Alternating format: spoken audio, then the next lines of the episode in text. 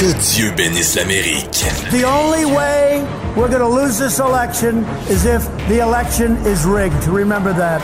This is the most unusual campaign, I think, in modern history.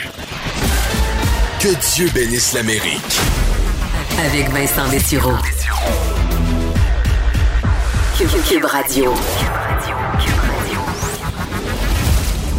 Alors oui, une autre semaine de passé où le président des États-Unis, Donald Trump, s'accroche, donc ne veut pas ben, avouer l'inévitable qu'il a perdu cette élection aux États-Unis, quoi qu'il y a encore quelques scénarios euh, très croches, très tordus qui pourraient permettre à Donald Trump, en influant les grands électeurs, d'essayer de l'emporter une dernière fois euh, au, euh, le 14 décembre prochain. Une situation vraiment particulière, mais on essaie de comprendre quelle est la stratégie de l'équipe Trump, de M. Giuliani, entre autres, qui a fait un autre point de presse complètement irréel en lançant des accusations complètement farfelues, là, impliquant le Venezuela, l'Allemagne, alors que on sait là, euh, sa teinture lui dégoûtait euh, d'un côté comme de l'autre de la tête. Vraiment, vraiment, on est dans une drôle de période aux États-Unis.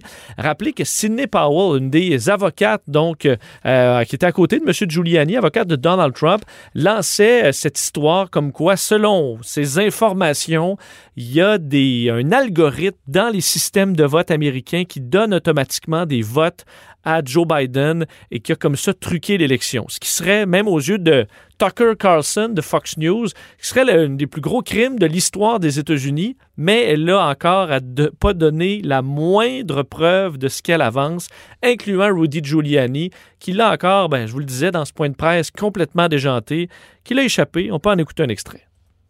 You couldn't possibly believe that the company counting our vote, with control over our vote, is owned by two Venezuelans who were allies of Chavez, are present allies of Maduro, Alors, il est là à parler de, du Venezuela et d'Hugo Chavez, des informations qui ont été rapidement euh, démenties par euh, bon, tous ceux qui sont au fait de ce dossier-là.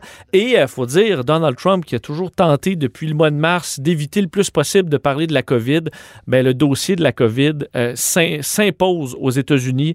Vous avez sûrement vu la situation dans les dernières semaines et même depuis la semaine dernière qui se sont fortement dégradées. On est rendu, depuis là, on est vendredi après-midi au moment où le l'émission est enregistrée.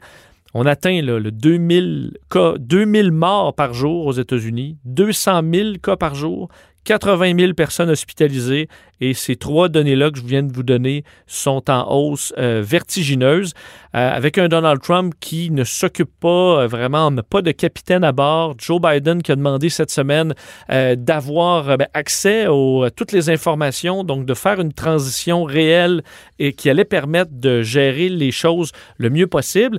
je lisais la situation dans les hôpitaux. Ce qu'on essaie d'éviter chez nous, là, ça arrive dans plusieurs États américains. Je lisais entre autres l'hôpital de l'Université du Nebraska, un des hôpitaux les mieux équipés pour faire face à la COVID, étant donné que c'est là qu'on envoyait les patients d'Ebola en 2014, euh, qui a toute une division le fait pour euh, les quarantaines. Ils sont full equip.